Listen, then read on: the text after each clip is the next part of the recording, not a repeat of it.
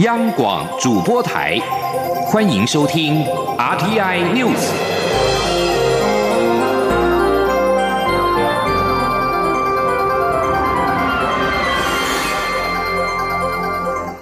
各位好，我是李思利，欢迎收听这一节央广主播台提供给您的 RTI News。蔡英文总统今天接见华府智库德国马歇尔基金会访问团时，总统致辞表示。德国马歇尔基金会成立的保卫民主联盟，就是研究外国势力恶意干预民主的对策。总统期待双方能够在这个议题上多多交流，也希望台美在对抗假讯息上有更多的合作，一起捍卫自由民主跟人权的价值。记者欧阳梦平的报道。蔡总统在接见时，首先恭喜 GMF 今年成功聚集台、美、欧三方官员及学者，在华府及华沙办理论坛。除了讨论中国的瑞实力对民主制度的挑战外，也探寻了各种可能的合作面向。总统指出，台湾是美国在印太地区合作的伙伴，很高兴看到美国持续对自由开放的印太区域的理念提出各项倡议，发展以价值为基础的国际合作。作及全球贸易投资计划。另外，美国联邦参议院也在上周通过二零一八年亚洲再保证倡议法案，内容包括支持美国和台湾在经济、政治及安全方面的密切关系，也预请美国总统川普定期对台军售，同时依据台湾旅行法授权美国高阶官员访问台湾，再再展现台美关系的友好及美国对台湾的坚定支持。总统并表示。他期待台美能在各个领域持续深化合作，像是许多民主国家都遭遇到假讯息的挑战，台湾在今年选举也有同样的问题。他希望未来双方有更多合作，一起捍卫自由、民主及人权价值，也希望与 GMF 在抵御外来势力方面多交流。总统说：“我相信 GMF 跟我们有一致的目标，那么 GMF 呃。” GMF 所成立的保卫民主联盟，就是研究外国势力恶意干预民主的对策。那么，透过各位能够这次来访，我也期待双方在这个议题上能够多多的交流。总统最后强调，台湾走过艰辛的民主化道路，向世界分享台湾的民主经验，也有决心捍卫得来不易的民主自由社会，并希望与理念相近的国家共同努力，为世界的民主发展做出更多贡献。中央广播电台记者欧阳梦平在台北采访报道。九合一选后，蔡英文总统将和六都市长当选人会面。商讨中央跟地方的合作事宜。总统府发言人黄崇彦今天表示，总统将在六都市长当选人就职前前往该县市会面，相关安排都尊重市长当选人的意见。依照目前规划，总统将在这个星期先和台北市长柯文哲会面，而会面的地点不会在总统府或者官邸。记者欧阳梦平的报道。九合一选举落幕后，蔡英文总统曾经致电恭贺六都市长当选人，并表示希望会面商讨中央与地方在重大市政上的合作。双方幕僚也随即针对会面安排展开联系。总统府发言人黄崇彦十号强调，会见的目的在于了解六都市长当选人的未来施政方向及重大政策哪些需要中央协力或进一步协商。由于蔡总统已经没有兼任执政党主席。所以会面时不会涉及党务及立委补选议题。他说：“那我想总统规划这些会见的目的其实非常清楚，总的原则那么就是建设没有蓝绿，那么国民的福祉促进呢，那也不分地方中央，站在这个基础之上啊，只要有利于国民，那么有利于地方的发展，那么政府跟啊那个总统以及他的政府团队都会全力以赴。”黄崇彦表示，目前总统府与六都市长的幕僚都已有联系，关于双方会面的各种安排、地点以及公开与否，都还在磋商。总统府原则上尊重地方首长的意见。黄崇彦指出，按照目前的规划，蔡总统将首先会见台北市长柯文哲，预计在本周举行。会面地点不会在总统府或官邸，可能在重大政策的现场。至于其余五都的市长当选人，总统也规划在其就职前前往该县市会面。中央广播电台记者欧阳梦平在台北采访报道。为了防止不实讯息流窜造成危害，行政院院会十三号将会通过十多部的法案的修正草案，重新检视恶意散布不实消息的行动。政务委员罗秉成今天表示，暂时没有制定专法的想法。他也澄清，并没有赋予网络平台业者内容审查义务，也没有所谓二十四小时内不下架就开罚的规定。记者王维挺的报道。行政院管制恶假害的不实讯息，寄出一连串的配套修法。本周的行政院会将通过十多部法律的修法草案，重新检视关于谣言、散布不实讯息的刑度和罚还。政务委员罗秉成十号表示，假讯息造成社会危害，必须以法律规范，但是政府绝对不会踩到言论自由的红线。他表示，要修正的法律包括保险法、证券交易法、银行法、期货交易法、社会秩序维护法、传染病防治法、民用航空法、选罢法等。罗秉成说：“工作小组有给一个建立的定义，这个定义就三个：恶、假、害。出于恶意制造假，造成危害，这种才有法律规制跟问责的必要性，而不是。”毫无限制的什么都要管，没有必要，也做不到。因此，在这个恶甲害的定义底下，各部位要回头去看那十三加六的法律，调整它的法律的构成要件要明确化，也要把相关的法律效果的合理性做调整。有些是不是太重了？有些是不是太轻了？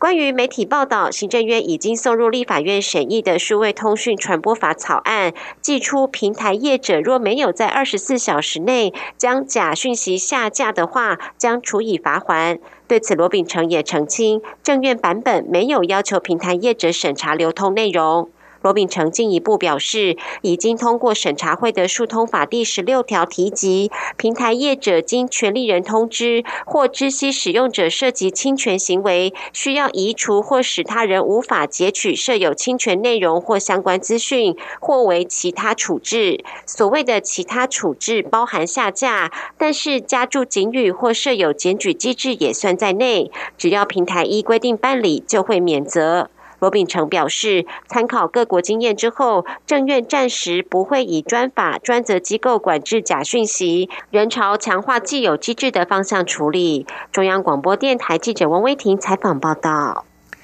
另外，针对公投绑九合一大选所衍生的争议，也掀起了公投法的再修法声浪。亲民党主张连署门槛以及通过门槛应该适度的调整。民进党内部也有人建议，公投跟大选应该分开举行，明定公投法日等等。为此，民进党立院党团成立了公投研修小组，将启动公投法的修法讨论，期盼能够终结公投乱象。监察院日前要求经济部检讨离岸风电政策，尤其法制作业、趸购费率等层面。经济部长沈荣金今年亲上火线澄清，强调一切依法有据。并无司法性的问题，趸购费率也是按照规定来定定，符合国际趋势。另外，经济部也强调，采行离岸风电趸购竞价并行制，两者的价差为全民省下了新台币四千亿元的购电支出。记者谢嘉欣的报道。国民党立委举发经济部长沈荣金在离岸风电上有严重图利、浪费公帑嫌疑。监察院日前作出调查报告，认为经济部在法制面不够周延，且短购费率过高，短时间内装置容量暴增，潜藏国产化及金融风险，要求检讨。沈荣金十号强调，一切合法，在法制面部分是依法有据，相关行政规则均是由电业法、再生能源发展条例及其授权订定的法规而来。至于趸购费率，台湾趸购费率历年来都是依法制定，有其脉络，且今年费率也符合国际趋势。他说，目前的五点八四九八跟英国大概呢差一毛钱，跟日本。便宜了四块钱，所以看起来呢是跟国际上应该是相当。对于监察院提到，经济部以遴选来分配离岸风力发电规划厂址容量，但遴选委员会的组成分子却是政府官员居多。能源局长林全能指出，二十三位委员有十二位是风电、财务、金融等专家学者，有五位是地方政府代表，一位是地方渔会代表，已具有充分代表性，可协助从不同面向思考。做遴选，且政府代表也具备相关专业。经济部也强调，今年才短购竞价并行，来减少整体购电支出，两者价差也为全民省下新台币四千亿元购电支出。中央广播电台记者谢嘉欣采访报道。针对经济部明年度再生能源趸购费率草案费率大降，引起离岸风电还有太阳光电产业的陆续反弹，扬言要撤资或淡出台湾市场。经济部长沈荣金今天也回应指出，两周来已经跟离岸风电业者做过两次座谈讨论，确实有开发商提出了具体施政，能源局也正在根据这些资料做检讨，预计十二月底会举办听证会，如果这些资料属实，也将提交到趸购费率审议委员会做讨论，强调一切都公开透明。外媒国家利益报道表示，台湾大量使用中国手机大厂华为的产品，恐怕形成国安漏洞。国安局在二零一三年时发布的资料就显示，调查局跟总统府也使用华为的网卡。总统府发言人黄崇彦今天被问及此事时强调，资讯安全就是国家安全。蔡政府上任以来，够高度重视资讯安全。他可以确认的是。蔡政府上台之后，便和国际上的主要民主国家政府单位，特别是涉及国安的单位一样，都不使用这一类具有相关资安疑虑的设备。中国境内再度传出藏人自焚，四川阿坝一名藏族青年十二月八号在当地以自焚的方式向北京当局表达抗议，目前生死不明。这是自二零零九年以来第一百五十四起中国境内藏人自焚事件。今天正值第十四世达赖喇嘛获颁诺贝尔和平奖二十九周年，中共当局近期在藏区再度实施十四世达赖喇嘛画像专项清理工作，要求藏人在家中的佛堂改挂中共已故领导人毛泽东、现任领导人习近平的照片。根据美国自由亚洲电台及流亡藏人成立的《西藏时报》报道，一名叫做朱阔的藏族青年。八号在四川省的阿坝州阿坝县自焚，表达抗议，目前生死不明。尽管过程一波三折，英国国会仍将如期在十一号针对英国首相梅伊的脱欧提案进行表决。此役不仅影响到英国脱欧的未来，也攸关梅伊自己的政治生涯。欧洲联盟成员国上个月二十五号通过梅伊版的脱欧协议，将使英国在明年三月跟欧盟分手之后。仍然维持密切的贸易关系。梅伊强调，这份协议是唯一可行的方案，呼吁国会批准，别再浪费时间。如今立场分歧的英国国会将在十一号表决，但由于国会严重的分裂，梅伊此役将面临严峻的挑战。一般预期，梅伊可能遭受挫败，并且立即面临来自自身保守党跟反对党工党的双面夹击。此外，协议闯关失败，还将使得英国脱欧的进程处于动荡状态，并在距离明年三月二十九号脱欧大限不到四个月的此刻，升高了无协议脱欧的可能性。另外，位于卢森堡的欧洲法院在当地时间今天上午九点（台湾时间的今天上下午的四点）裁定，英国可以单方面的停止脱欧程序。欧盟领袖长久以来就一直表示欢迎英国改变心意，回到欧盟的大家庭。南韩军方今天指出，韩美正在就明年联合军演的整体调整方向进行讨论，并且计划将代号“关键决断”和“已知自由卫士”的演习分别改名为“十九之一”跟“十九之二”演习。韩国联合通讯社指出，军方消息人士表示，南韩合同参谋本部跟韩美联军司令部正在就此事进行最后的磋商。这是兼任韩美联军司令的驻韩美军司令艾布伦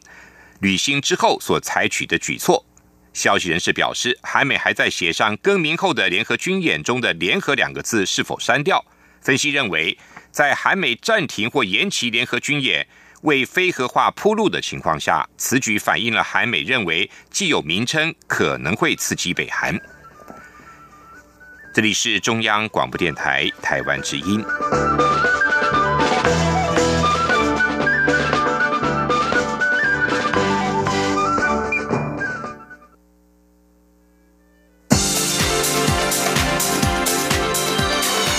这里是中央广播电台台湾之音，欢迎继续收听新闻。欢迎继续收听新闻。立法院今天排审促进转型正义委员会的预算，不过国民党立委在会场高举“拒审东厂预算、非法代理不得列席”等标语，要求主委杨翠离场。朝野立委在僵持不下，最后赵伟、民进党立委周春米宣布散会。杨翠在后来受访时表示，尊重立法院的运作，还是希望有好的协商，让促转会的预算能够顺利的通过立法院审查，以利推动相关的工作。杨翠表示，他由行政院核定代理主委，任务是在代理期间让促转会的工作持续进行，不至于空转。立法院排定审查促转会的预算，结果遭到在野党的悲歌。而前促转会主委黄黄雄也发出文章，呼吁促转会必须浴火重生，由新主委筹组新团队。对此，行政院回应表示，一直都在征询新的主委跟副主委人选，目前以补提名为目标，没有思考促转会全面改组。记者王维挺的报道。立法院司法法制委员会十号排定审查促转会预算，因为国民党质疑促转会代理主委杨翠的适法性，因此全面杯葛，会议最后草草散会。而因为张天青事件请辞的前促转会主委黄黄雄，则发表文章呼吁促转会应该浴火重生，提名新的主委、副主委和所有委员，以重建社会公信力。对此，行政院发言人古拉斯尤达卡表示，全面改组事涉重大，目前仍以补提主委、副主委为目标。古拉斯说：“不过，目前在你们提问这个问题之前，一直以来都是以征询合适的主委跟副主委的人选，哎，为目前补缺补提名的目标。”古拉斯表示，行政院长赖清德一直都在征询合适人选。他坦言，这并非简单的工作，行政院一直都在进行中。至于提名时程，古拉斯表示很难预估，因为必须征询人选同意，这些并不操之在赖清德手中。中央广播电台记者王威婷采访报道。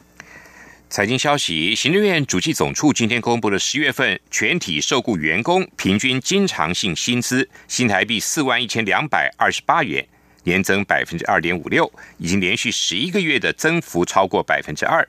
不过，在总薪资部分，十月的总薪资平均月减了超过百分之四，而且各行业薪资都比上个月有明显的降幅，是否跟景气趋弱有关？主计处认为。主要是多数厂商在九月份发放中秋节的奖金，才让十月份的薪资比上一个月下降。目前从工时跟薪资上来看，还看不出受到景气的影响。记者杨文军的报道。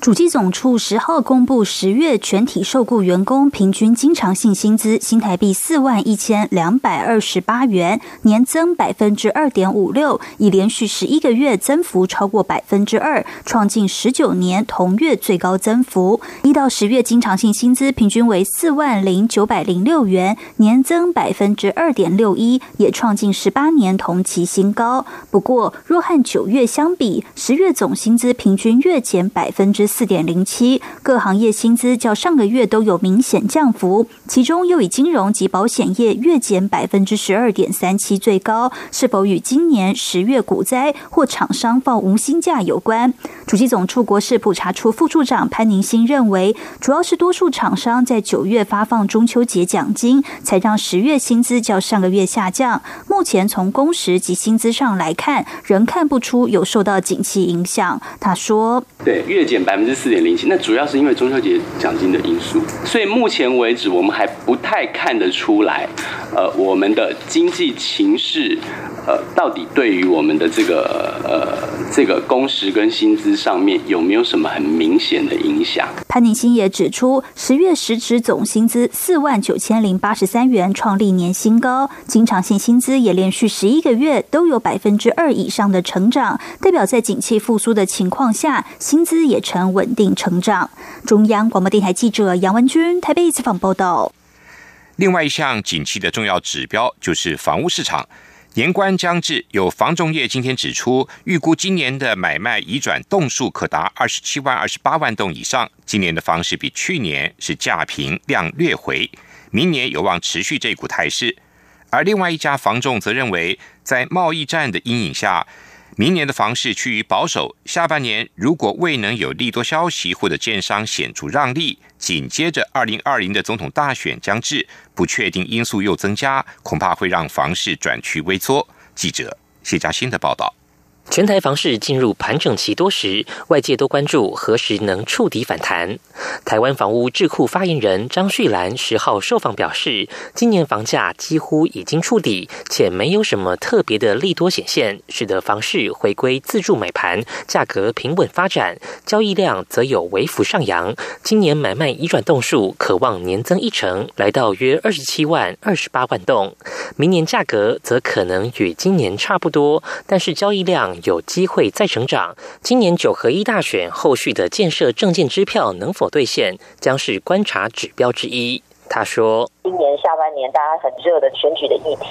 那可能大家就会去关注那些支票的重要建设，他们是着重在哪里，然后那边有没有实际上带出利多。那如果真的有兑现的话，那这个支票可能就会在陆陆续续会反映在。”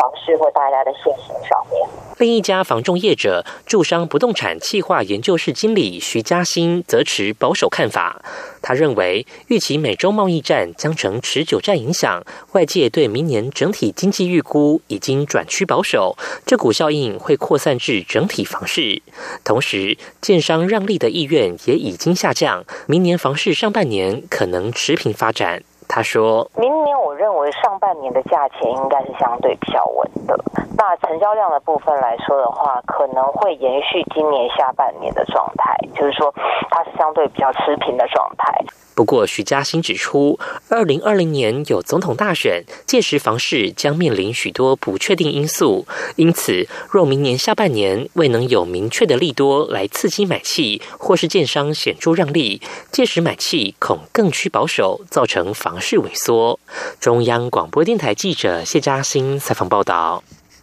台北市推动垃圾环保回收一化，再跨一步。台北市政府跟民间环保科技业者合作，首度在台北市试办智慧垃圾桶服务。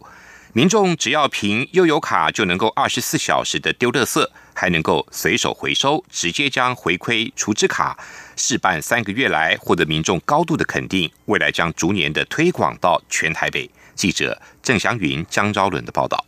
上班族赶不上垃圾车，未来不用再烦恼了，只要凭一张悠游卡，二十四小时就能丢垃圾。设于台北市临沂街巷弄内的这台 iTrash 系统示范点，提供智慧垃圾桶服务，民众可二十四小时丢垃圾，零点二公斤以下一块钱，半公斤四块钱，一公斤八块钱，整个流程不到五秒就能完成。一旁则是瓶罐回收设备机，民众回收十个保特瓶就可获得一元悠游卡回馈金，八个铝铁罐同样可获得一元回馈金，未丢满一定的瓶罐数量一样可以累计，操作同样快速便利。附近里民对于这项创新的 iTrash 系统服务都给予高度肯定。玉爱里里长陈仁志说：“感觉会来做的这边那个运运作了，我觉得这大部分都是上班族或年轻人，因为呃，他年轻人第一个求方便嘛，啊，也不用再跑热车车。再就是说，他用那个那个悠游卡就可以，让大家都每个人身上都有悠游卡。哦，你要你。”做回收，你可以积累累积那个点数。研发 iTrash 系统的浩洋环境科技公司总经理杨琛指出，iTrash 智慧垃圾桶是全世界首创，目前已经引起其他国家瞩目，探寻合作的可能性。杨琛说：“那 iTrash 呢，它提供了很便利的二十四小时的的服务。最重要的是让民众能自动的将垃圾减量，资源回收增加。像这样的一个智慧化、人性化的服务，我相信是智慧城市里面一定需要的。那这样的人性化的服务，也是我们 iTrash 最主要的核心价值所在。北市环保局对于 iTrash 系统示范计划也寄予厚望。环保局长刘明龙说：“因为我想这个科技啊带来生活的一个一个便利啊，那么这样的一个 iTrash 系统，它其实呢在台台北市啊迈向一个有有序智慧的城市中间啊，可以扮演一定的角色。”浩洋环境科技表示，未来除了与市政府合作，持续拓展示范据点，后续他们还会推出智慧资源回收与智慧厨余回收服务。长远目标则是将回收后的垃圾做资源再利用，真正落实环保爱地球的理念。中国电台记者郑祥云、张昭伦台北采访报道。继续进行今天的前进新南向。前进新南向。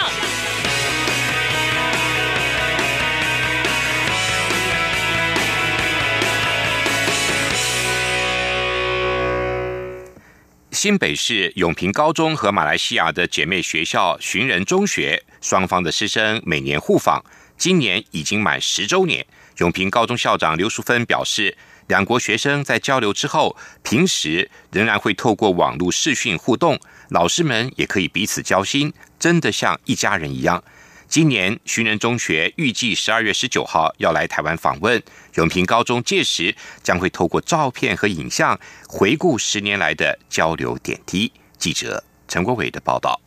新北永平高中与吉隆坡的华文都中寻人中学缔结姐妹校。永平高中师生每年暑假到马来西亚十天，寻人中学师生则在十二月来到台湾。两校的交流定位在国际职工服务。十年来，即使原校长任期届满，换上新校长，互访交流仍然持续，没有中断。永平高中校长刘淑芬表示，学校每年从国高中部六个年级中甄选三十多名学生前往。马来西亚除了入班学习之外，更重要的是到银溪老附院以及巴生残障院进行服务学习。学生们在老附院扫水沟、擦窗户、清理环境，并和老婆婆聊天；在巴生残障院则会看到各种身障的孩子。永平学生会为这群孩子刮胡子、剪指甲，从中也更能体会幸福生活、珍惜生命的意义。我们鼓励孩子传爱三三二八公里。我们坐的飞机到马来西亚去，哈。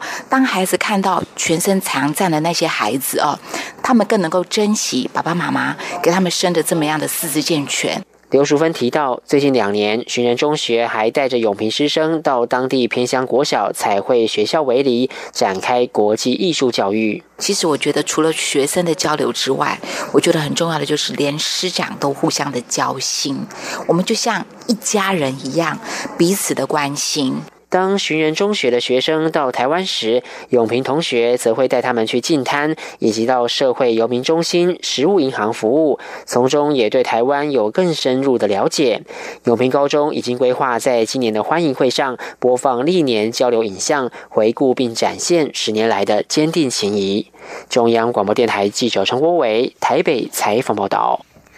二零一八年福尔摩沙杯。国际韵律体操邀请赛将于十二月十四号开始，到十六号在台湾的体大体育馆展开，将有来自七个国家八十六位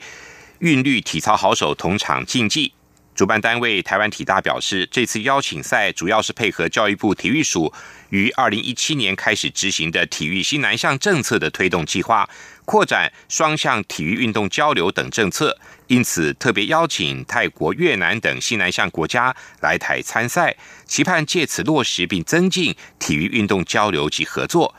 此外，也希望参赛的国内。韵律体操队能够透过国际赛事累积经验，增加跟其他国家代表队互相观摩、学习、切磋以及自我挑战的机会，同时也提高台湾的国际能见度。长荣大学为了配合西南向政策，该校特别开设东南亚文化与产业学士学程，举办行动学习之旅，前往马来西亚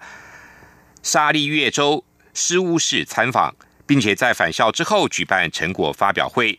期末新闻报道，透过国际顾问拿督邓维通的精心安排，学生们分别参访了沙拉越科技大学、卫理毕理学院，还有圣伊丽莎白中学、公教中学等多间学校，并且透过亲身的体验，跟当地的学生交流，进而认识当地的文化产业，并且促进双方的情谊。